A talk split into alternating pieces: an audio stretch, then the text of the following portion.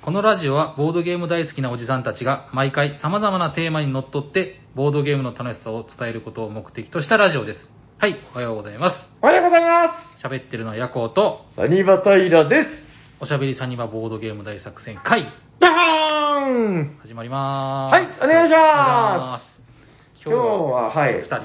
あの、斉藤さんに伝えてたんですよ。はいはい今日は収録だよ。はい、わかりましたとか言って言ってたんですけど、はい。なんか連絡したら、あの、日を間違えてたっていう。出た。トンチンカンな返事が返ってきまして。はいはい。もう、えまあ、あの、お酒を飲んじゃってる。ああ、じゃあダメですね。そうそう、斉藤さんあるあるで。さすがにタクシーで来いとは言えないですね。はい。いや、まあまあ、来たら来たで褒めてあげますけどね。そうっすねお前よく君は頑張ったね、みたいな。ずっと一人で喋ってくださいって感じ。確かに。いや、もうやばいよ。あの、恐ろしいもんで秋になりましたよ。そうですね、まだ昼間は暑いですけども、夜は結構、そう。はい。なんかあの、布団が、あの、わかります？あのね、触ったらめちゃくちゃひんやりするお布団。はいはいはい。なんかあるんですよね。ありますね新素材みたいな。ありますあれ使ってます？あれ。あ使ってます使ってますあ、やっぱり夏はやっぱすごくいい。いいですね。あれびっくりするぐらい、なんかその、僕のは、えっ、と、なんだっけあれ、掛け布団はいはい。っていうか、まあ、うんタオルケットみたいな。はい夏すごい重宝してて、うん。ああ、こんな驚き科学みたいな感じで、すごいいいんですけど、はい最近、夜あれ使うと寒いんですね。あああ、確かに。あれ、リバーシブルのがあります？よね。リバーシブルなんですよ。ああ、なるほど。なんかで、裏は一応モコモコ。もこもこの、はいはい。してるんですけど同じやつ使ってるっぽい。ああ、多分だ、だいぶあれなんでしょう、定番商品なんでしょうね。はいはいいや、でも、なんかね、気持ちいいからと思って、はいツルツルの方使っちゃうんですよ。うんで、夜なんか、ああ、寒いなーと思って、なんか、目が覚めたりしたら、やっぱりすごい冷えてるみたいな。そうですね。あれは驚き科学ですね、やっぱね。気をつけとなんと風邪ひいちゃいますね。うーん、どうなのかな。でもあんな素材って、我々が子供の自分にはなかったまあまあ、なかったですね。どういう理屈なんですか？いや、怖くないですか？あれなんか。触ったら冷たいって。そうですね。何なんですかね。そうで、不思議なのが、その、ほら、普通、ほら、え布団に手を入れて、まだ暖かいみたいな、あるじゃないですか。こうまあ、ありますけど、遠そんなこと、そんなことをするやつは実際にいないですけどね。いないですけど、まあ、例えばその、寝起きでほら、はいあの、出た後とかだったら、はああ、ぬくもってるな、みたいな。あれ、なんか、ああのタイプのやつ、ぬくもらないことないですか？本当に。試したことないんで分かんないですね。いや、なんか、その、時間が経っても、ぬくくなってない。ああ、まあ、体感でまあ、うんまあまあ、そういうことですよ、理屈は。そうそうそういう。いや、だからちょっとあれ、秋、季節の変わり花には、なんか体調崩したりするんじゃないかなと思って。い暖かくしておかないと。でも暑いんだよな、日が当たると。や、そうなんですよ。だからもう、すごく、なんかね、体温調整というか、難しいは難しくて。はい。確かに。ん、なんかまあ、皆さんどうお過ごしなのかな、みたいな。まあまあ、そんなこんなで、あの、我々にまた、ハッシュタグおしゃさにではい、お便りが来ておりまはい、して、ありがとうございえっと、まずね、これちょっと、3通続けて読まさせていただこうかなと思うんですけど。はい、えー、おしゃさりネーム、東のカルメンマさん。メンマさんですね、ありがとうございます。ありがとうございま。す。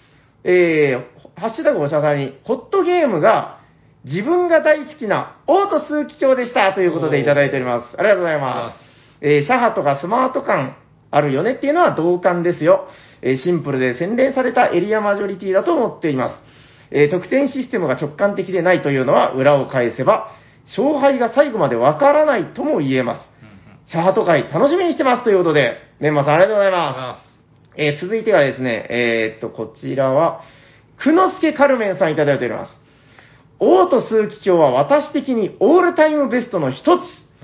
前半は修道院しか決算の対象にならないけど、あえて前半から数奇表を置いていくことで、修道院建設を牽制できる。まさにピュアユーロ。ハンザ・パトリツィアもいいけど、シャハトの最高傑作はこれだということで、久之助カルメンさん、ありがとうございありがまとうございます。す。そして続いてこちら、えー、おささりネーム、テデスコさんいただいております。ありがとうございます。今回の HGIMH、何の略だと思います？え ?H? はいこれなんか、ヒゲ、ヒゲイムヒとかなんかそういう読み方かなと思ったら、これあの、ホットゲームインマイヘッドです。なるほど。はいはいはい。今回のホットゲームインマイヘッドの王と数奇表はベストシャートを超えて、オールタイムベストです。ほうほう。話題に上がった日本語版のロゴとアートがとにかく好みで、勝っても負けても充実感ありまくり、最高ですということで、えー、メンマさん、くのすけさん、テレスカさん、ありがとうございまますす。やりましたね。さすが。えー、最近、ヤコウさんに負けたんですよ。あ、そうでしたっけ？そうですよ。あ忘れたんですか？あのー。あー、そうだそうだ。はいはいはい。あれの一手ね悔しかった なぁななんだっけ、まあだからその、前半はちょっとヤコウさんがリードしてたのかな？なんか少しリードされてて。ね。はいはい。でも僕はなんか、あの、序盤から結構、えっと、あ、違ったかな？それ違う方と数奇表かな？まあ忘れたけど、まあ割と、うーん、数奇表メインみたいな感じで、確か取っていってて、はいただなんかヤコウさんに大事なとこを取られたりして、くうんみたいな。そうですよね。そういうのがあったんだけど、えー、まあ割といい感じで数奇表取れてたんですよ。うんうん。で、最後の一手っていうところで、はい。まみんなラストラウンドやるじゃないですか。はい。あそこで、なんか、3アクションまあ3枚使えるみたいな感じで、はいまあ別に置かなくてもいいんだけど、ここに2個置いとこうかな、1点増えるし、あはあは、みたいな感じで、はいはい。置いたら、はい。あのーこれだから、オート数奇境プレイヤーの方にはもうビシバシ伝わる話なんですけど、あの、そこが僕の独占のとこだったんですよね。はい。そうですね。で、1位の人の家の個数までしか数奇表は置けない。はい。で、一緒に遊んでた人、その時3人プレイだったんですよね。はいその人はもう数奇表確か切れてた切れてた。かなんか。はい。で、あれってその時気づいたんだけど、ヤコウさんが結局、結果的に数奇表をそこに置いちゃったと。はい。そうですね。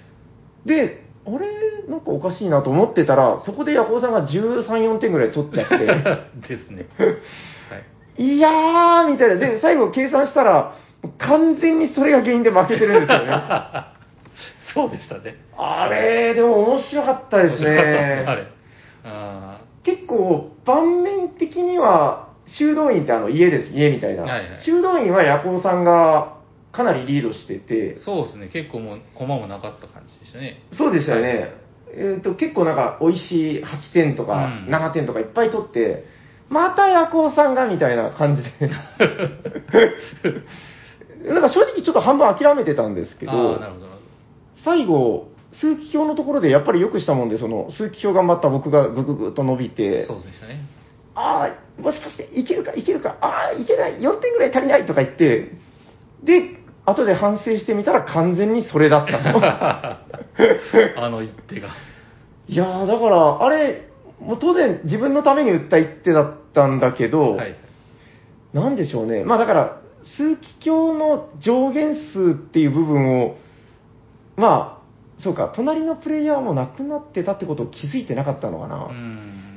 まあ見落としてたのと、ヤコウさんがめちゃくちゃ伸びるっていうところを見ていなかった。そうっすね。伸びましたね、あれね。思いましたね。で、あの、やっぱ2枚のオールマイティのあれが持ってたんで、置けた。はいああ、そうですね。でかいですね、やっぱ。うんえっと、だから、数奇鏡だけ確か置いたんですよね、結局。そうあれ、でかかったなぁ。いや、もう、だから、勝てた勝負を、その、最後の、あは、あはっていう、置かなくていいけど、あはって言いながら置いて、1点伸びるから、こっちの方がいいよねって。あれ、絶対、完全に良くなかった。そう。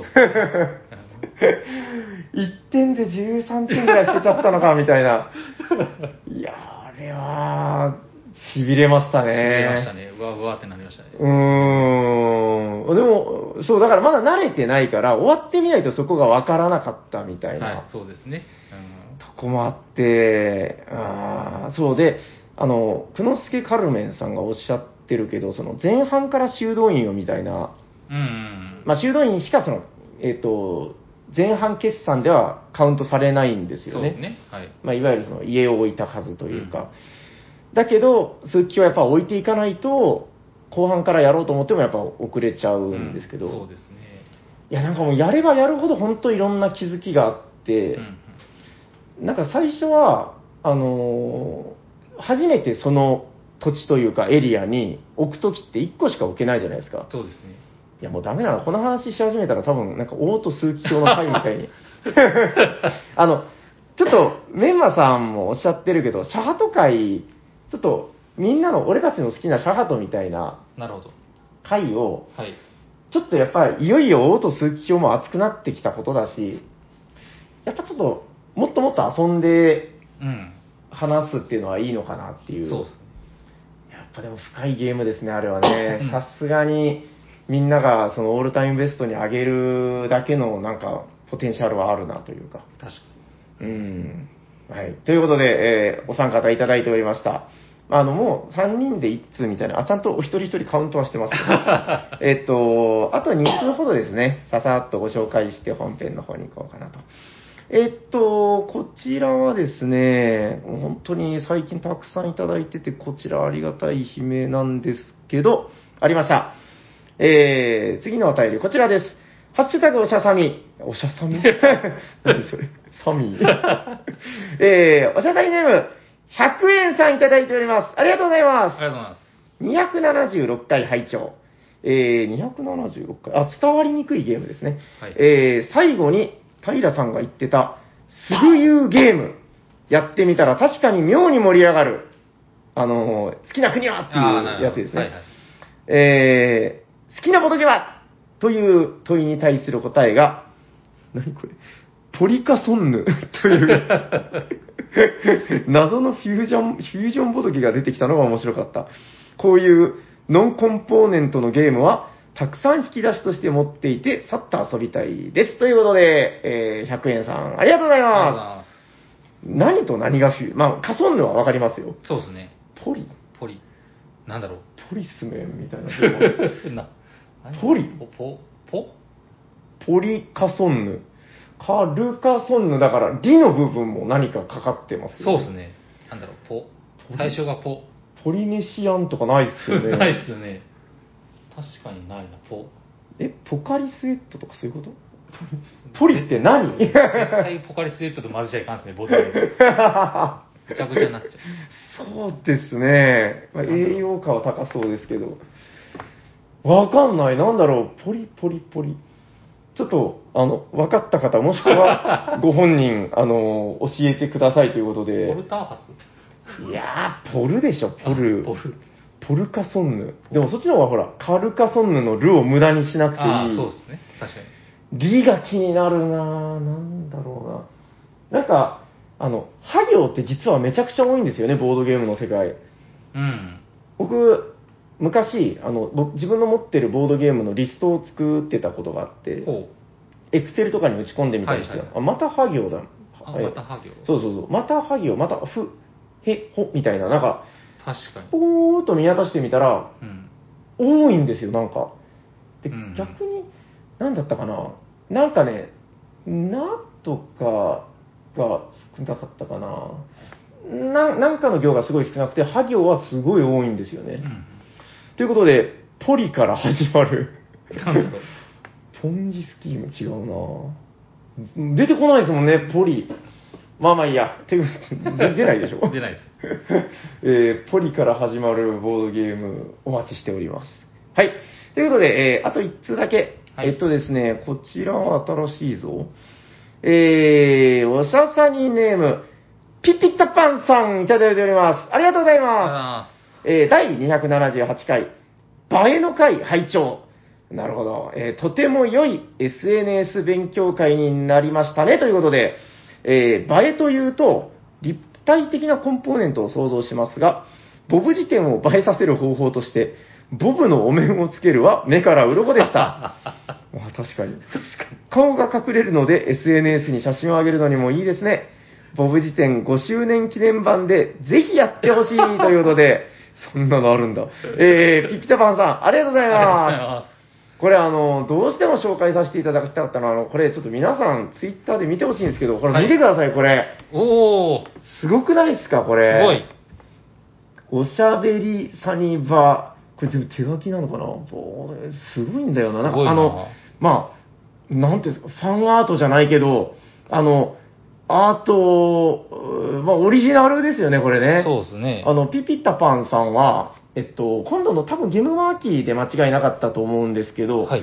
えっと、あれなんだったっけな、ポッドキャ、ボードゲームポッドキャストガイドみたいな。あの、えー、まあ、本はいはい。を出されるってことで、うんうんあの、我々、不詳、おしゃさんに一同も、はいあの、紹介していただけるってことであそこのご縁で、あの、似顔絵をね、はいはいはい書いていただいた。あの、いや、こうさんの写真ちょっとみんなに見てほしいな。写真っていうか、あの、絵ですね。ええですね。はい。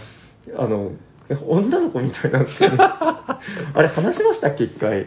いや、もう、おかしくておかしくて。お肌がプリンプリンした。そうですね。はいはい。そうですね。なんかちょっと満ち足りた女子みたいないやいや顔をしたそ。んなことはないでしょ。それはないでしょ。まあ、斎藤さんはまあ分からんでもないかなっていう、あーまあまあちょっとまはいあ渋すぎますけどね、あそうの絵はね。そうそう、まあそのご縁があってちょっといろいろ、あの、似顔絵いただいてたんですけど、まさかこんな、あの、一回のお便りにまで、こんなね、絵を描いていただいてめちゃくちゃありがたい。うござい。はい、これあの、あれですね、僕があの、まあ、エピソードで話したんですけど、うおー、カルカソンヌ20周年記念版もあるじゃんつって、あの、ウィザード、あーもうすっごい綺麗に描いてる、ウィザードのあの、えー記念版と一緒に、えーカルカソンヌ20周年記念版買ったら、ドイツ版が驚きの、なんかあの、タイルが抜けないっていうので、はいはいはい。あんな経験初めてでしたからね。もうカルカソンヌの名誉のためにもう一回言ってきますけど、あの、日本語版はめちゃくちゃ抜けが良かったです。そうですね。はい。はい。あれで最高ですよ、やっぱあれで遊ぶと。うんこの間ね、あの、勇気を出して貼った、シールを貼った、ああ、はい。ニープル、はいあれ、貼ったって話したかな？しましたしました。しましたよね。はい。あれを、あの、うちに結構来てくれるボドゲ女子にはい。出したら、もう、キャーキャーですよ。なるほど。キャーかわいいあの、で、タイルも結構、なんていうの、評判というか、うんうんうん。ちっちゃい絵がいっぱい描いてるんですよね。ああ、そうですね。キャー、旗持ってるみたいな。いや、なんか旗持ってるんですよ。あそうなんですね ああの、はいは歩いてる人たちとかが。キャーはいらないでしょ、でも。いや、キャーキャー言ってましたよ。もうマジですか？そうそうそう。いや、ちょっと全国のあの、これから、そうですね、なんか、モテたい男子とかは、ぜひ20周年記念版、カルカソンヌの。カルカソンヌが持っているだけじゃないですか。いや、わかんないえです。っと、間違いないです。はいはい。はいということで、えー、ヤモンピピタパンさん嬉しいです。あの、ありがとうございます。はいありがとうございますはい。ということで、えー、ちょっとなんかお便りが、あの、熱くなっちゃって、長くなっおちゃったけど。便りっていうか、その前です。まあいいですけど、はい。はいそうっすねはいはい。はい、えっ、と、そろそろ本編の方に行ってみましょうか。あ行きましょうか今はい日はね、割と雑談じゃないけど、えそういう感じになりますんで。それでは、本日のテーマは、何ですか？ヤコウさんはい。本日のテーマは、マルチゲーム、他人、そして自分との戦いです。おー、お願いしまなるほど。何ですか、それは？よくわかんないです。いや、マルチゲームの話を、はい最近、ちょっとね、はい。あの、サイズとかやってるんで、はいはいマルチゲームの話をしましょう。なんとなく、みたいな流れなんですけど、なるほど。他人、そして自分との戦い。いや他人との戦いは分かりますよ。はいはいあの、まず前提として、はい。僕はだから、あの、ユーロゲームが好きだなと思ってるのが、割とその、非マルチなところが割と好きああ、そうですね。はい、はい。なんだろう。あの、バトルじゃなくて競争であるとか、はいはいはい直接攻撃がないとか、まあどっちかというとそういうポジションでやってるんで、はい。で、なんか話してて気づいたけど、割とヤコウさんは、バッチバチマルチゲーム好きだと。まあまあ、そうっすね。結構好きやってますよね、なんかね。まあ、あんまりやれる機会ないんですけど、はいはい確かに、シビライゼーションとかは好きなんですけどね。やっぱそこが原点だからなのかな。うんかもしれんですうね。ん。基本的にやっぱ戦争、潰し合いっていうのを前提として、なんかそこにでも発展があったりとかっていう。そう、そうですね。そうそうそう。うん、そこか始まりがそこだからかな。僕はカルカソンヌが始まりだったんで、やっぱり、なんかちょっとそういう感じとはまた少し違うじゃないですか。なるほど。え、じゃあそのマルチゲームは他人との戦いだけではないと。もちろんそうです。もうなんか ん何なんですかいや、自マルチゲームって結構その他人、さっきおっしゃったように、他はい人とのバチバチっていうところが、あの、うん。取り出されるんですけど、はい、はい。結局その、なんていうんですかね、はい。い、つどこでこう仕掛けるか、どれぐらいのリソースを、こう、そこに投入するか、みたいな、その葛藤みたいなのがあって、早すぎてもダメとか、投入しすぎてもダメ、で、蓄次投入もダメみたいな感じで、結局、結局その、自分とのそのなんか、なんて言うんですかね、自分のこう自制心とのこう、根比べみたいな、ここで行きたいけど、これぐらいリソース使いたいけど、いや、まだって待ってたらまた負けるみたいな。ああ、な、なるほど、なるほど。え、なんか、最近で言うと、え、なんだっけ、サイズやったりとかタペストリーもなんかやったって言ってそうですね、はい。まあ、あれはなんかねそ、そんなにガッツガッツきついマルチゲームではないとは思うんですけど。まあそうですね、でもなんか、や、あの、タペストリーあの軍事はい。アクションとかがあるじゃないですか。はいはいはいはい。あれで、その、待ち伏せって言って、あの、相手が攻撃、アタック仕掛けてきたら、丸、待ち伏せの、えーカードをオープンすると、はい。相手のか、あの、タワーみたいなのが倒れて、うん自分は生き残れる。はい。で、二つ駒があるともうそこに攻め込めないんで、そこ自分の領地確定みたいなのがはいはいはいはい。あるんですけど、うん。まあ、そうそういうのを考えるとその、えー、といつ行く？あー、うん相手がもうカード何枚かあるけどその行くのを我慢してはいはいはい。僕それ我慢したんですその時行こうと思ってでもその相手にそのまだオープンになってないカードがあるからあ行かなくて、はいではい結局軍事は伸ばさなくしよ、なっちゃって、はいであの八方美人になっちゃって結局負けたって負けた負けた負けたんですけど でそこやっぱり自分に負けちゃったなって思ったんです、その時。うんやっぱ突っ張るべきやったと思ったんですよ、その時。まあなんか表現としてはひよってしまったそうそう、みたいな。ひよってしまって。自分あー、だから、なるほどねマルチゲームで相手に負けたんですけど、はい。うんもうなんか、全部で言うと自分に負けちゃったなっていう、そんな感ああー、なるほど。また、なんとなく深そうな感じの。なんとなく。あと、サイズもあの戦力があるじゃないですか。今度は僕じゃないんですけど、あーはい。戦力使いすぎるともう相手からボッコボコに殴られると。わかりやすいですね。そうですね。あれはだからもう目に見えてそのリソースというか、は戦闘用のリソースですもんね。そうそうそう。で、確かに一度減ると、またその補充するまでにそこそこ時間がかかるん時で、間かかるし。もうないってバレちゃったらもうないですからね。ない、ないです、基本的には。ああ、なるほど、ね。カードを多く持っとこうみたいなのも。はいはい。あの、カードあったら、要はその、うんまだな、伏せられた戦力とかになるじゃないですか。ああ、はいはいはいはい。そうですね。だからその辺ももうか、うん自分にこう、うん。本当はあの資源が欲しいけど、あえて一旦置いてのカード引いとくみたいな。ああ、結局だからその、冷戦じゃないけど、はいこう、牽制をし合うみたいな、そう、そうっすね。サイズとかすごい如実だけど、うんまあ、実際の戦闘っていうのはもう一瞬だけど、はい。そこに至るまでの政治じゃないけど、そうですね。ありますよね。だからそのありますあります、戦力を持っているのは、これは仕掛けるためではなくて、仕掛けられないためにもそう、戦力を持っていないとそうそうそういけないみたいな。ただその戦力が持って持ちすぎてるとその、うんなんていうのかねこれ考え方で言うとあの余剰のはい。あ余ってしまった全く使えないようなないリソースをあまり抱えすぎると、負けちゃうみたいなのが。使うときはもうい使うとこはうまくババンって使わないと。もったいないし。なるほどね、はいなるほど、なるほど。そうですね。いや、だから、サイズに関しては、まあ、これちょっと余談ですけど、あの、最近、フェンリスをね、あの、あフェンリスはい、襲来？来週？まあ、忘れたけど、はい。あの、キャンペーンモードのやつをやってるんですよね。はい。あの、ちょっと前も話したけど、ネタバレはできないけど、うん。これ、あの、今4人でね、進めて、今3話ぐらいまで来ました？3 4話までいったかな？あ、次4。はい。あ、あ次が4。あ、じゃあもう半分ぐらい、もうちょっとで。そうですね。はい。あれ終わった時には、もうその、まあ、フェンリスの話はできないけど、サイズ自体についての、その、同卓メンバーの話とか聞きたいですね。そそのうそうですね。前はなんか僕らでキャーキャー楽しかったねとか言ってたけど、あのーこれちょっとマルチゲームの話から少しそれちゃうんですけど、あのサイズっていつがピークだったのかな ?2 年前ぐらいですか？あそうですね。が割とピークで、うん。その、今、その TL っつうんですか？こう、あの、ツイッターとかにも、はいもう、とんと出てこなくまあ確かに出ないですね拡張もなんか一旦終わった感があるんですよそうね。ですね。はい。確かもう、うん、シリーズ的に終了みたいなんアナウンスがあったかどうか忘れたんですけど、やっぱなんか、今最近遊んでるのとか見たら、ああ、こやっぱ面白い、いいゲームだよね、という、はい。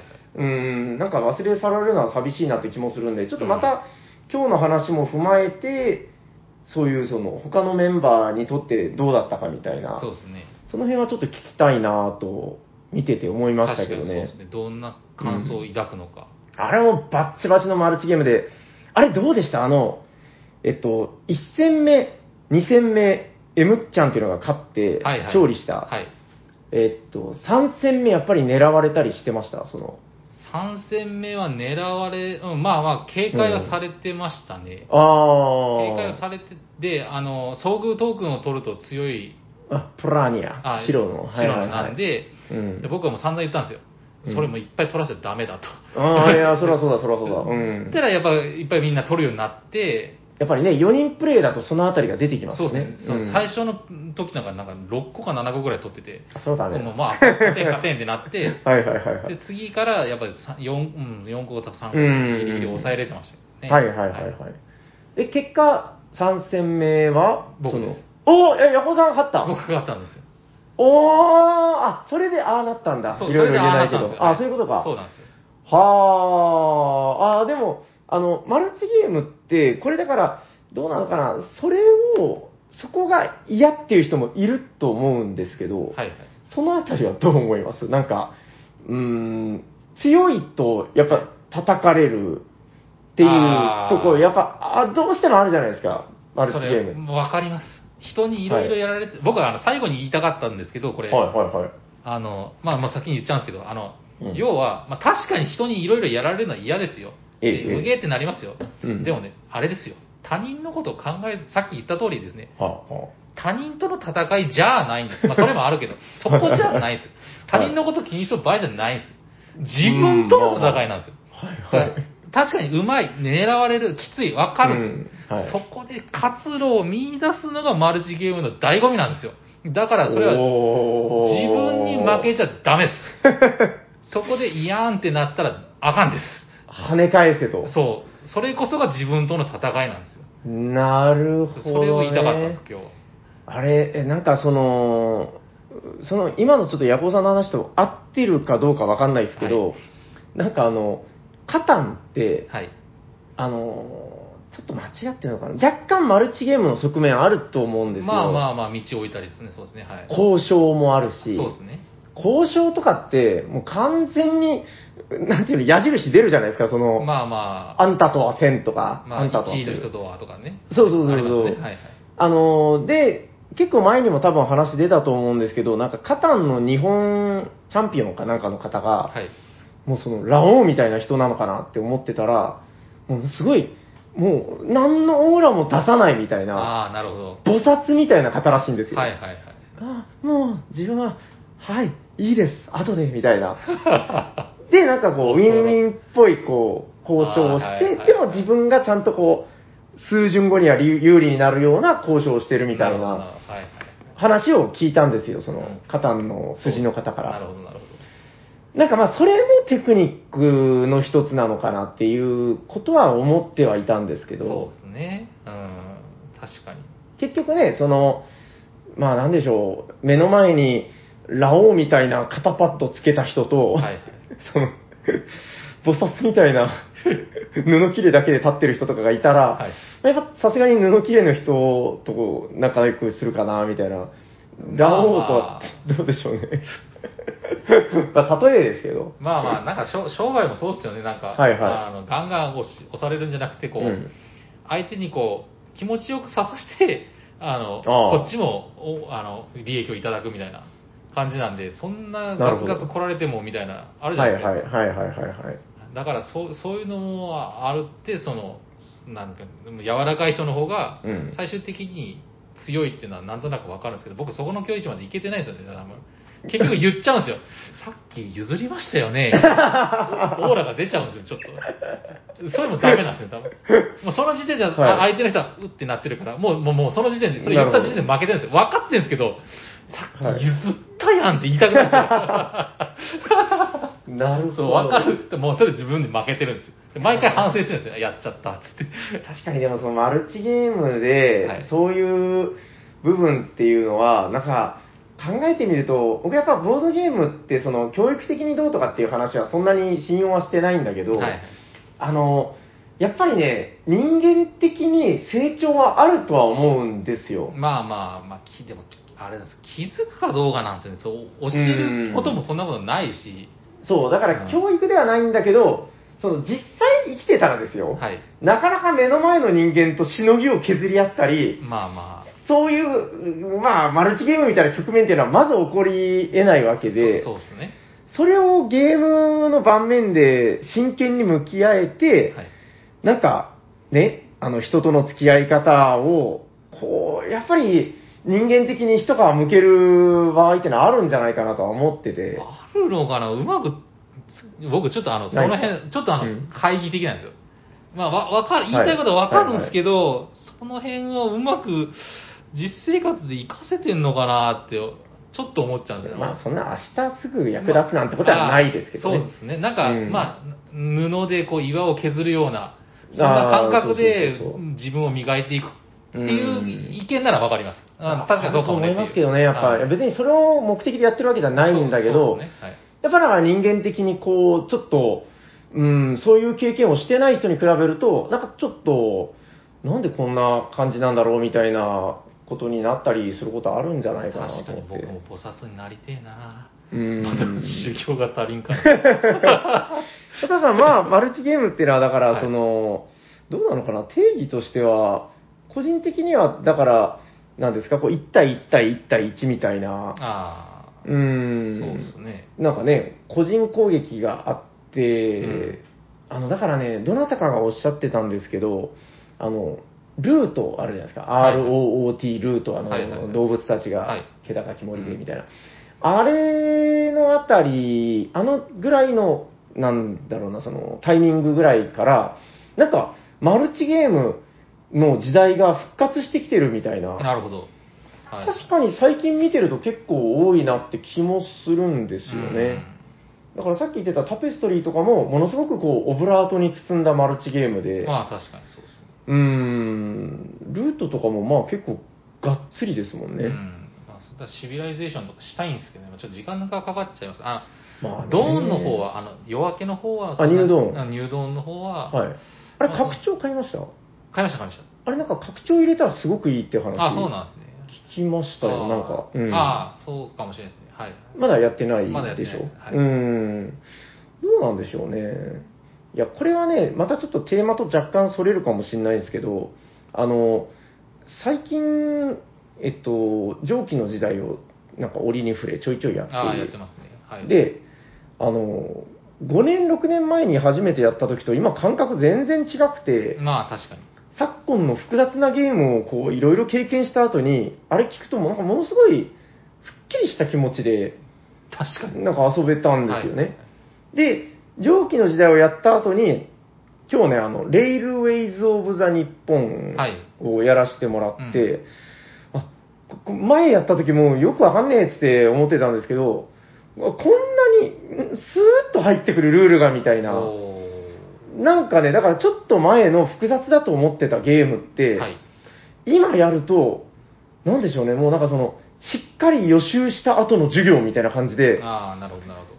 先生の話がもう授業が全部頭に入ってくるみたいな。あ今やったらいいかもしれないですね。そう、だから、シビライゼーションとかも、はい当時結構複雑だなと思う。いや、多分今やっても複雑なんだろうけど、はいはい。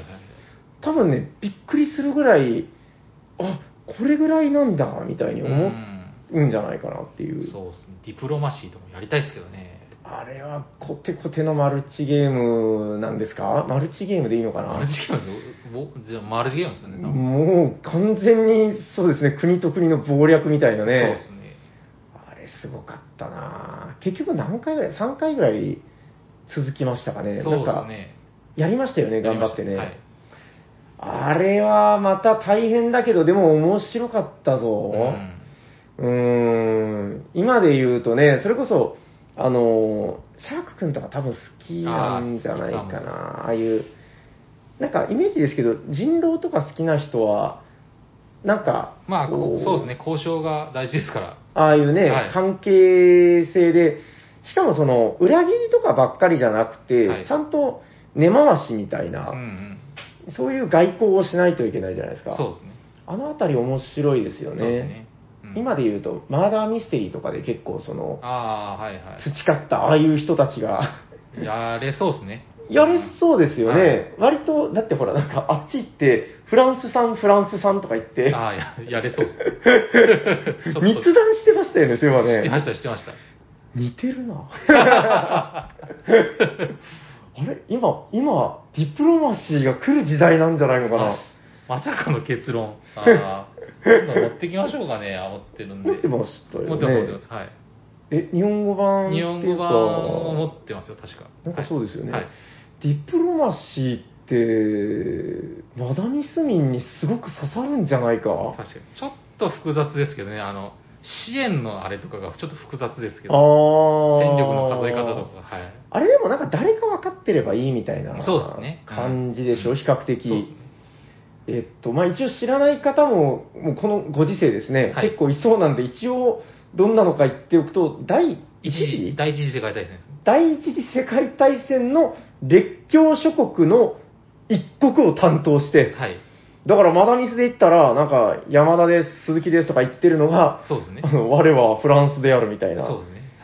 で、まあ、あのー密談とかしていいんですよね。ああ、そうです、そうでまあ、やることはすっごいシンプルな攻め込む、やられたみたいな。あれ、あなんか戦力差とかで行くんでしたっけ？そうですね。もうでもやること多分あの、なもうな何個かしかなくて、うん移動か支援か、移動の支援かとか、そそんそれぐらいですよ、多分。紙に書くんでしたっけ？そうです。ここの、そうですよね。ここの、うん。あの、戦力は移動とか、うんここの戦力はその移動の、を支援するみたいな、そそれだけです。そう、なんかその処理が、その知ってる人がいないと若干難しいっていう話はさっきあったんですけど、確かにプレイヤーがやることはどっちかっていうとそういう外交だったり、そうですね。ここで攻めるとか、ここで助ける、うんここはちょっと我慢するみたいな、なんかそういう判断をするだけだったんで、そうですね。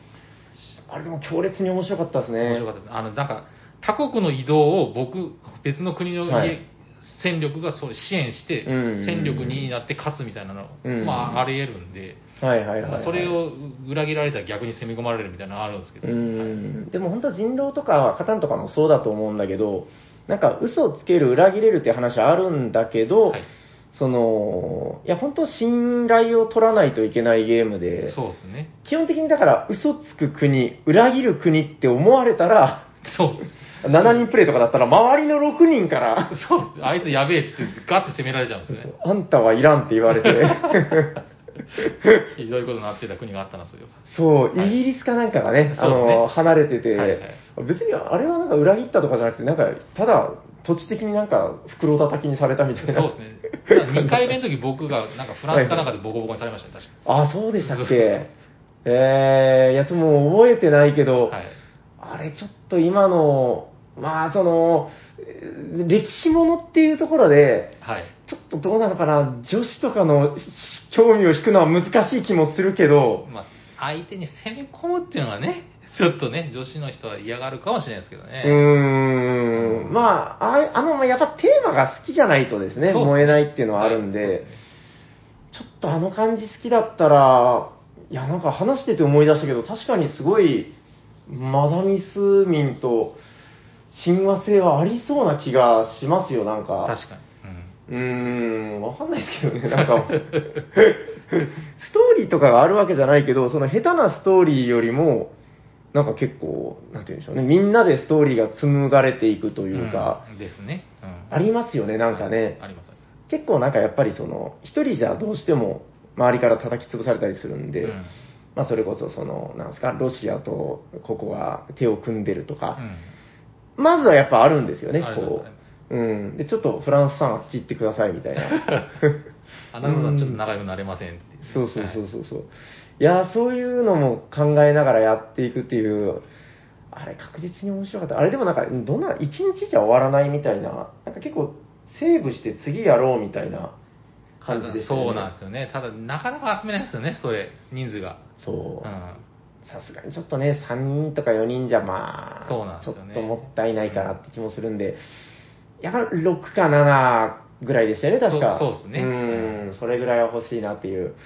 まさか今日ディプロマシーの話すると思わなかったけど、確かに。ああ、でもあれとか本当その、基本の作戦というかね、別にあれなんですよ、その、勝利点がこっちで取れて、こっちで取れてとか、ああいうのじゃなくて、はい。ものすごくシンプルな、なんか、なんて、なんか拠点を増やすみたいな。感じですよね。いろんなその重要拠点を増やすと戦力も増やせるし、うんまあ、最終的にそこをいっぱい取ってた人の方が勝ちみたいなんで、めっちゃシンプルですよねそうです。陣取りというか、まあ、まあ、時間制限にしてもいいかもしれないですね。もう数、うん取ってたら勝ちみたいなね。はい。うん、まあそういう遊び方もできるって話なんで、はい。いやー、ちょっと確かに話してたらやりたくはなりますけどね。あーどうなのかないや、ちょっとでも、その、マルチゲームは、何でしたっけ？自分との戦い、はい。自分との戦い、マルチゲームですけど、はい結局僕は自分との戦いかなと思ってますよ。はい。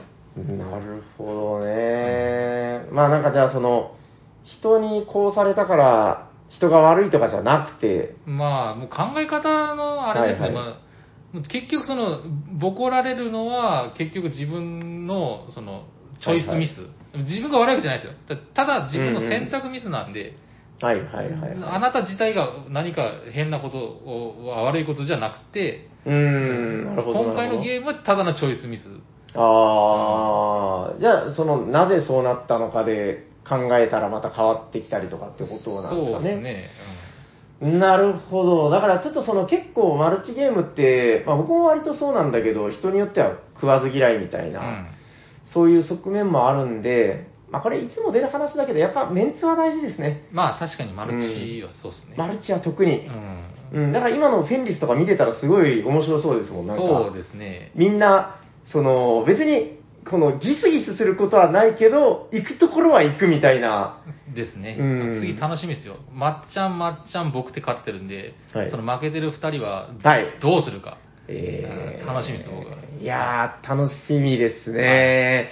あの、フェンリスは1回目な、ま、回した時は、あの、2人プレイでやりましたからねまあ。それでも十分楽しかったですけどね。最高に楽しかったけど、はいやっぱり4人でやってるの見たら、やっぱりより面白いだろうなってそういう。ですね。絡み合いが。うん、そこはやっぱりマルチゲームならではなんですよね。そうですね。はい。うん、で、コンピューターゲームでは、やっぱその、コンピューター相手では絶対に味わえない、そうそうそう。人と人の思惑とか、ありましたね。うんまあちょっとあんま詳しく言えないですけど、あの、はい。あの人とこう組むみたいな、システマチックにそういうのが有利不利みたいなのが出てくるんですね、時々。うんうんうんうん。その時のあ効果で僕3回目勝ったみたいなとこちょっとあったんですへでー。結局相手は嫌がってたんですよ。あの、僕とこう組むのを。別の2人がもうさ早々に組んじゃって、1人余っちゃって、2はあ人余っちゃったんですよ。でああ、なるほど、そういうことか。211みたいになってたんだ。そうそうそう。はあはあにはあ2人が組んで、僕ともう1人は余ってて、はいはいはいで、これをやると、ヤコウさんに有利だからなって言われたんですけど、いやいや、わかるよって。でももう2人組んじゃってるから、お互い組むしかないでしょで、さうん一回断られたんですよ。はいじゃあまあはいわかりました、わかりました。で、最初、もう何週間回って、うんもう一回交渉したんですよ。はいはい交渉しませんって、僕の能力もこういうのがあるんで、うん。もう絶対有利ですよ、絶対組んだ方が絶対いいですよって交換してはいはいはいはい、その効果でもう僕勝っちゃったみたいなとこがあったんで、ああ、まあまあでも、それはだから多分お互いウィンウィンではあったってことですよね。そうそうそう。はいなるほど。まあでも、その、ウィンウィンっていうのは結局、まあウィンとウィンだけど、自分の方がよりウィンを取れたっていうことですよね。はい。ああ、なんかいいですね。だからそういうのが、まあまさに醍醐味なのかなっていうことなのかな。ななんかずっと前にサイズの話してる時にちょろっと出たんですけど、あの、連合軍プレイをしたいみたいな、ああ、はいはい。あの、今だから話してたのは、まあ割と口約束みたいな話だったりするじゃないですか。それも最初から3対3とか、ああ、いいですね。2対2とかで、うん。あの、あのゲーム、いや、未だにできてないんだよな。やりたいんですよ、いつか。はいはいはい。あの、あのゲームって、物資が、もうその、マップ上に存在して、あの平坦というかうん、うん。物資を輸送できるじゃないですか。そうですね。だから、変ないじり方しなくても、合法的にその、あの、連合軍というか、自分の友軍のところに物資を運べるんですよね。ああ、なるほど。えっ、と、で、なんかスッと避ければいいみたいうんうなんことができるんで、あれめっちゃ面白いと思うんですよね。う後ろで生産を特化する国と、ああ、なるほど。前で守る国で役割分担したり、いや、そうじゃない、もう、なんか二人、なんか肩を組んで前に組んだみたいな。はいはい。なんかそのあたり、いろんなプレイングが出てきそうじゃないですか。そうですね、確かに。うん、いや、いつかちょっとやってみたい。ちょっとフェンリス終わった頃には、はい。みんな割と手だれになってるはずなん確かに。で、うん。そう。ちょっとその状態で22とか33とか、ちょっと一回やってみたいですね。そうですね、ぜひ。うん。多分なんか、公式にはそういうルールはなかったと思うんだけど、ああ、なるほ僕絶対面白いと思うんですよ。ど。確かにそうですね。やってみたいです。うんちょっとぜひ、あの、終わった頃には、なんか若干マルチゲームの話がそれましたけど。確かに。まあ、ああでもなんとなく、ヤコさんの言いたいことは、分かりましたよ、多分。はい。ちょっと、はい。そうですね、苦手な人も、はい。まあ、相手のことを気にせずって言い方ちょっと変ですけど、はい。まあ、むしろ、マルチゲームゆえの自分との戦いを楽しんでいただければなと、私は思います。はい。わかりました。じゃあ、先生のありがたい言葉が出たところで、はい。えー今日のテーマは、えー、何でしたっけ？長いんだよな。マルチゲーム。他人、そして自分との戦いということで、はい。なんか、皆さんもマルチゲームやってこんなのが面白かったよみたいなことがあったら、またお便りなんかで送っていただければいいのかなとはい思います。ありがとうございます。はい、ありがとうございました。じゃあ、次のコーナー行きましょうか。行きましょう。はい。お便りのコーナー。今日お便りをいただいておりまして、はい3通いただいております。はい。3通で大丈夫ですね。あ大丈夫です大丈夫ですはい。はいい、きます。えー、おしゃべりサニバの皆さん、おしゃにちは。おしゃにちはこんにちは。えーお盆の時期に、本来はキュウリに足をつけてご先祖様が家へ家へ戻ってきてもらう乗り物とする、えーしこれなん精霊馬って書いてる小老馬おーそんな呼び方するんだっけ精霊馬の代わりに、はいはいえーフリードマン・フリーゼの5本のキュウリに 割り箸で足をつけてご先祖様を呼んでいたカルメンマです。カルメンあメンマさんありがとうございます。ありがとうございます。えっ、と、フリーゼ。あ、5本の、あ、そうですね。はい。箱ですよね。あれ僕写真で見ましたよ。えっ、と、ボードゲームに関係者、あ関係ないものに、はい。えーボードゲーム要素が加わるとテンションが上がりますね。例え、ば、飲み物を敷くコースターにゴキブリポーカー、お化けキャッチ、ハゲタカの餌食などのボードゲームのキャラが描かれているのを見てテンションが上がり購入したこともあります。アズールカップも見たことがあり欲しいなと思ってます。皆さんは欲しいボードゲームが書かれているグッズはありますか？もしくはこんなグッズが欲しいとかがあれば教えてくださいということで、カルメンマさん、ありがとうございます。ありがとうございます。あーカルモナさん、今日はあの前半でも読んだけど、あの、例の一通カウントで。なるほど。えっと、僕見たことあるので言うと、あの、カタンの六角形の時計っていう、見たことあります？なんか組み合わせでね。はいはい、ありますねあ。れ確かになんか、ザ・ボードゲーマーの家具みたいな感じでおしゃれですけどね。でもあれでしょ？あの、現実に存在しないものでも何でもいいんでしょ？あればいいなってことでしょ？わあ難しいな。なんですかね、なんかこう、口のところにシビライゼーションって書いてるマスクとか、どうですかね？あ、やりたいんだ、みたいな。来ればありそうか イエスノー枕みたいな感じで、あ、ヤホーさん今日はシビライゼーションやりたいけど、はいはい口には出せないんだ、みたな。ないるほど、なるほど。出してるけど出せないんだって。面白い。見えてるけど。うん、なんかありますか、こう？いや、急に。これだったら俺は欲しいみたいな。ラーのタオルとか、なんかもう。欲しいですかそれ、本当ですか？いらないでしょいらないですね。絶対、それもらっても困るやつ。確かに、なんだこれ多分あ奥さんとかはが、パンパン、何これ、パンパンっつって、雑巾にされます、すぐに。ダメか。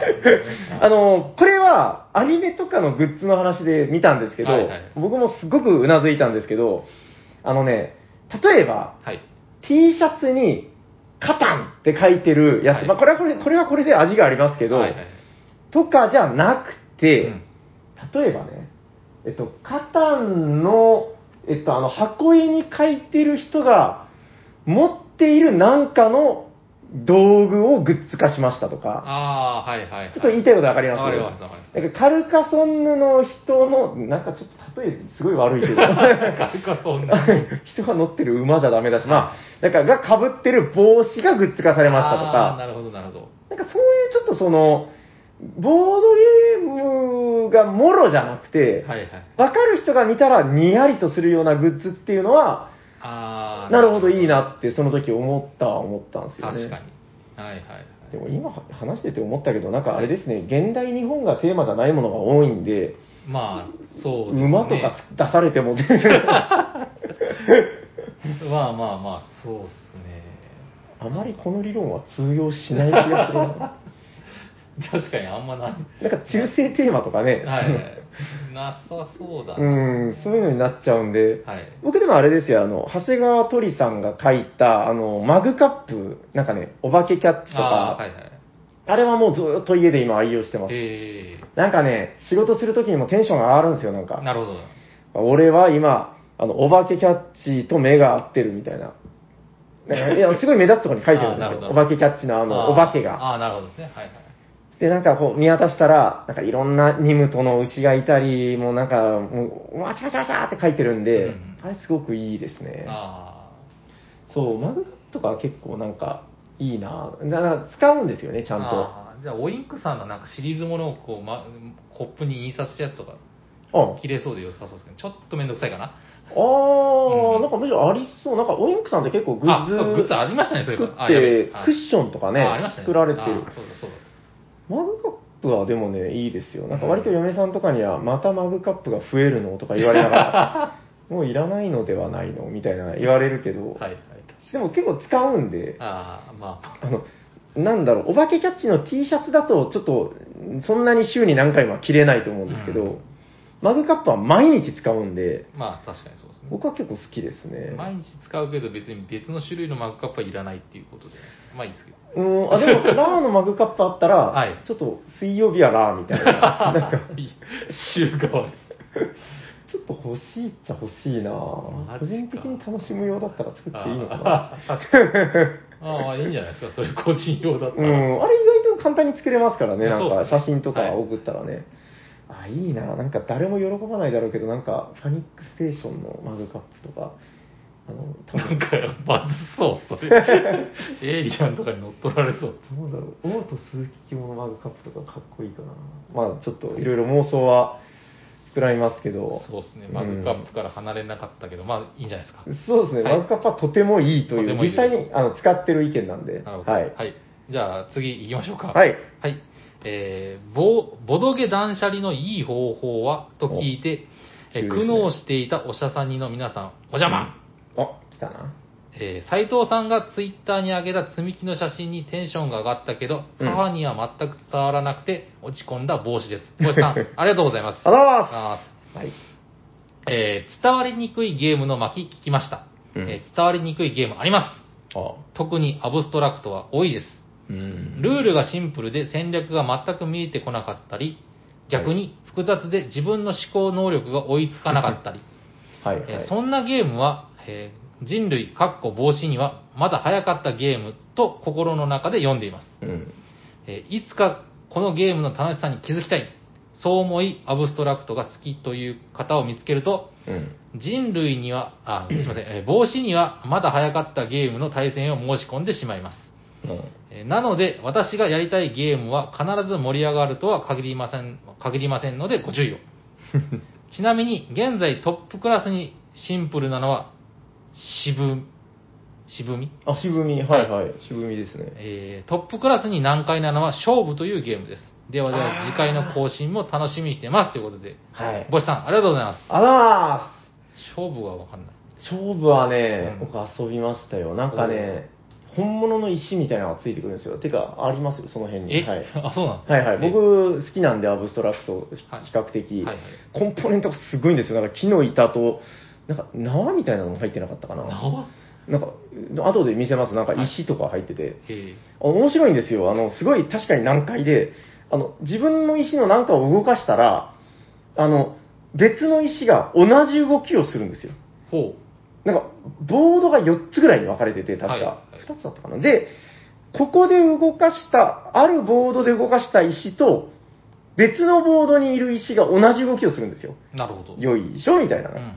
で、それを使ってうまいことコントロールしていくみたいな。うんまあ、難しいけど、あれ独特な感覚で面白くはあったですね。えちなみに渋み、すごい偶然なんですけど、今日遊んだんですよ。すっごい。ー、ほうほあのーなんかね、ガイスターが好きって言ってた、う。はい。あの、すごい若い男の子で、若い衆。うあの、どうかな、シンプルな、まあ、その時、僕と二人だったんで、はいはいあの、これちょっと二人用なんだけど、やってみるみたいな感じで、うんやってみるっつって。で、あの、立体的な兼ね合いがあるんですよね。こう立体4目というか、渋みって、だから、4つ固まったら上の段に行けて、みたいな。だからそのあたりがどうかなと思ったら、すっごいハマってくれて、これ、いいっすね。どこで売ってるんですか？今売ってないんだよね。とか言って、なんすかそれ？とか言って。いや、そう、だから、やっぱりその、誰にでもは、やっぱ帽子さんもおっしゃってるけど、う。うん確かに誰にでもは刺さらない。うん。確かにね。けど、その、刺さった時のちょうど同じぐらいのレベルで楽しめる、はいはいはい。そういう時のアブストラクトゲームっていうのはもう本当に楽しいなっていう。ん二人でね、だからその、どっちかが勝った時とかも、これ前も話しましたけど、その、いやーこれちょっと待って待って、あの、こうやったら続くんじゃないの？とか言って、はいはいはい。で、その後を検討してみたりして、うんうん最後はなんかね、一緒に最適解を見つけたみたいな。そういう感じになったりするところがやっぱいいですね。うん遊び方かなとは思うんですけど、はいすごく面白かったですね。今日やった渋みよかったな。うんうんうん、ぜひぜひ、まあ、あの、以前、長崎に帽子さん遊びに来てくれて、コリドールをね、はい。あの、鬼師匠みたいな感じで、違うでしょみたいな。で そんなこと言ってないけど。これ。また、あの、ぜひぜひ、ちょっとね、あの、コロナが落ち着いたらはい遊びに来てください。一緒に遊びましょう。はいありがとうございます。ありがとうございまじゃあ次、最後ですね。す。はい。はい。えー、平さん、夜行さん、さいあ、斉藤さんいないです斉藤さんいないよえーゲストの皆さん、おしゃにちは。おだりちゃんえー、こんにちは。えー、今更になって、今頃になって、はいえーカルメン襲名を焦り出したりょうこです。おあ、りょうこさん、ありがとうございます。あざーすえーさて、うん。皆さんには負けちゃうのについやりたくなるゲームはありますか、おーえー手だれになるくらい何度もあ、手だれになるくらい何度やっても、うんインストもできるけど、何度やっても負けるボードゲーム。うん。差し詰め、私の場合は宝石のきらめきです。おー毎回順調に進んで、これはいけると思って、ふと周りを見わし見渡したら、うん。えーいつの間にか私よりも点数を稼いでいるというありさまです。何度負けて、何度負けてもく、何度くじけても、やっぱり楽しいからうんまた周りに進めて一緒に遊んでしまう。はい、あはい。チケライもそうですね。あー、なるほど、なるほど。目的地まであと少しってところで路線が奪われる。はい。はい、平さん、夜行さん、えーその他の皆さんにも、えー負けちゃうけどついやりたくなるゲームってありますか？と言っても皆さん強いからこんな質問は野暮ですよね。ということで、りょうこさん、ありがとうございます。あざえー全然野暮じゃないです。やぶ、やぶってことはないですよ。そう、なんはい。か思いつくのあります？負けちゃうけどつい進めたくなる。あー最近、はい勝っちゃったからな、でも。いや、いいですよ。なんか、ウィザードがちょっと勝てなくて前まで。あ、あ、そうですか？そうなんですよ。えー、この間激賞しましたけどね。激勝したんですけど、珍しうんく。びっくりしたな、あれあれ、おしゃさんの収録で話したかな？なんか、はいね、そうですね10回戦やったんですけど、全部予想当ててみたいな。そうそうでしたね。もう、うんダブルスコアみたいな。あの、一緒に遊んでたエムリー君が、はいはい。なんか、30点ぐらい差がついてるみたいな。確かに。言ってましたね。うん、勝てないみたいな感じになって。いや、でもあの時、でも面白かったな。あれ3人プレイでしたけどね。そうですね。ウィザードはやっぱ面白いですあとね。まあ、セブンワンダーかな。もう大好きなテーマやし、やりたいんですけど、あんまり勝たない。あんまり勝たないですね。へえ、そうですか。なんか、あ、でもそうなのかな。うへえ、なんか普通に勝ってそうなイメージありましたけどねん。。なんか勝てないんですよ。そう、それこそだから思い返せば、あの、おしゃさに第1話があの、勝利となんちゃらみたいな、競ああ、はい、違はい。競技性とだったかな。なんかでも、砂川さんがすごい勝利にこだわるみたいな話をねね。うん。してて、はい確かにたびたびそういうのは考えるときはあって、これ面白いテーマだなとは思うんですけど、はいはい。なんか波とかってないですか？波。ありますね。僕今日、僕あの今なんかね、あのボードゲーム、まあ日記とまではいかないんですけど、はいはい。記録帳みたいなのをつけてて、はいあのペンを使いたいから。ペンを使いたいからはい。あの本末転倒みたいな感じですまあ、だから今日遊んだゲーム、今日は晴れとか書いて、うん。で、えーウィザード負けた、悔しい、クソとか書いて、クソは書いてない。勝った時はウィンって書いてるんですけどど。、はい今日、なんだっけ、なんか一個以外全部 win でしたよ。おー、すごい。うんなんかすっごい、おー、今日勝ってる勝ってる勝ってる勝ってる、 win win win win って並んで、はいはい。で、その一方で、あなんかしばらく来ないなみたいな時もあるんですよねうん。で、それって別になんか実力がっていうのも、まあ当然多少はプレイングとかあると思うんだけど、うんなんかそういう波はあるなって僕は思ってて、ううんん。あれじゃないですか、でも、はい波も、ある、うん。あ、確かにあるんですけど、はい。その、波がこう、こう、なんですかね、こう、山並みがいっぱい来る人の場合と、ずーっと谷で、やっと久しぶりに谷、山になって、谷になったけども、すぐ谷にな山になって谷になってって、すっごいギザギザな人とか、うーんなだらなるほど。かな山の人とか、いろいろいると思おーいや、それはあると思いますよ。やっぱり、その、ゲームっていうのは、うまくやったら、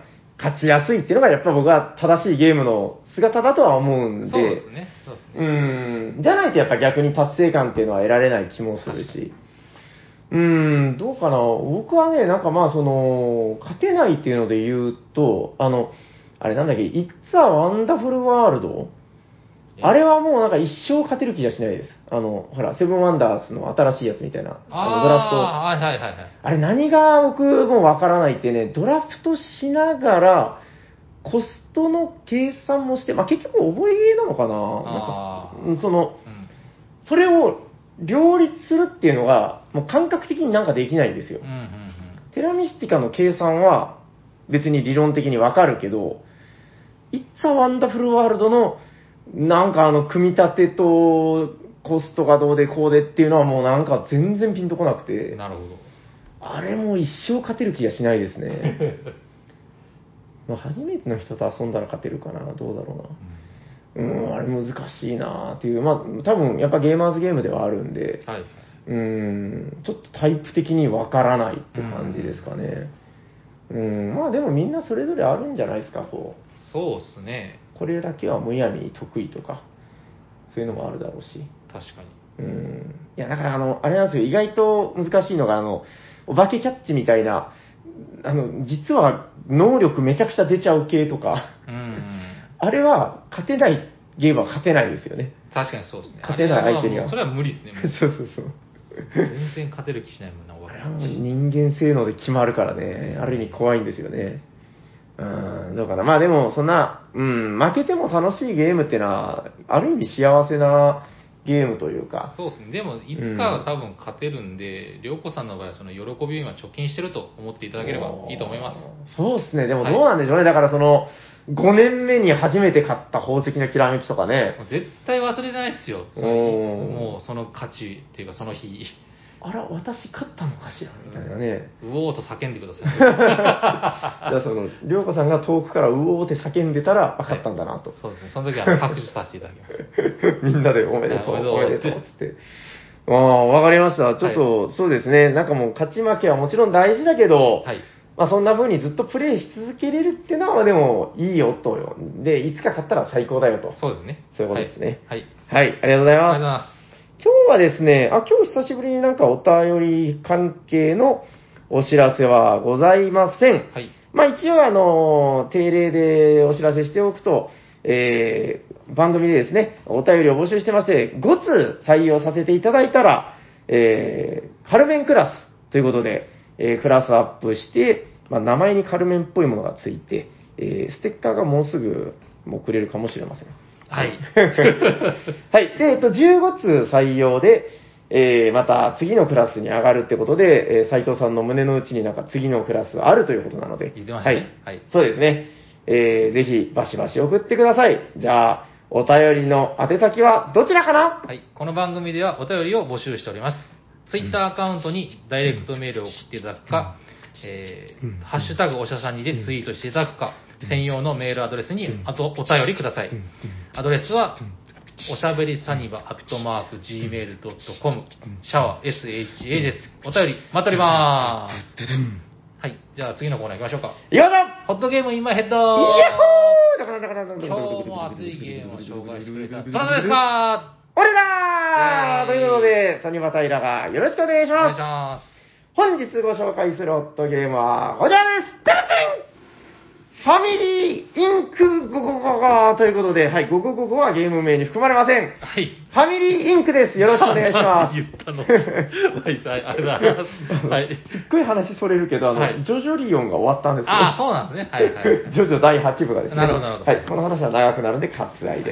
ははい、えっと、ファミリーインクということで、あの、作者は、ライナー・クネイツィア。ああ、国津屋。はい、メーカーはピアトニックということで。ああ、えっと、基本情報8歳以上2位から7人で15分ということなんですけど、はい。これがですね、まあちょっと古いゲームご存知の方で言うと、あの、地域モンキーってあるんですよね。はいはいなんかあの、チップを見えないとこ袋から引いて、で、なんかその同じ数字が出ちゃったらバーストみたいな。うんうんうんで、基本的には集めたやつが得点になりますよ。はい。まあ、割とこう、名作だと思うんですけど、まあ、国津屋博士の結構昔からある名作。これがですね、地域モンキーの、えー、ルール、そんな複雑じゃないんですよ。はい。割と6歳児ぐらいでも遊べるぐらいの。うんうんまあ、シンプルだけど、やってみると意外とルールが結構ね、枝葉があるんですけど、うんうんそぎほ、そぎ落としにそぎ落として、複雑なところ全部なくして、ドカーンとパーティー寄りに寄らせたのがこちらファミリーインクです。なるほど。これのね、その、最近だから思うんですけど、ルールのそぎ落としっぷりってやっぱすごいな。あの、先週ドラゴミンドの話しましたよね。はい、しましたね。あれも、その、キングドミノから、そぎ落としにそぎ落としてドラゴミノになってるわけですけど、はい、はい。ファミリーインクの落とし方もすごいですよ。えっと、まず、えー、骨子の部分は変わってないんですよ。えー、タイルを伏せてまして、パンと表向きにして、同じ数字が、こう出ちゃったら、ドボンになりますよ。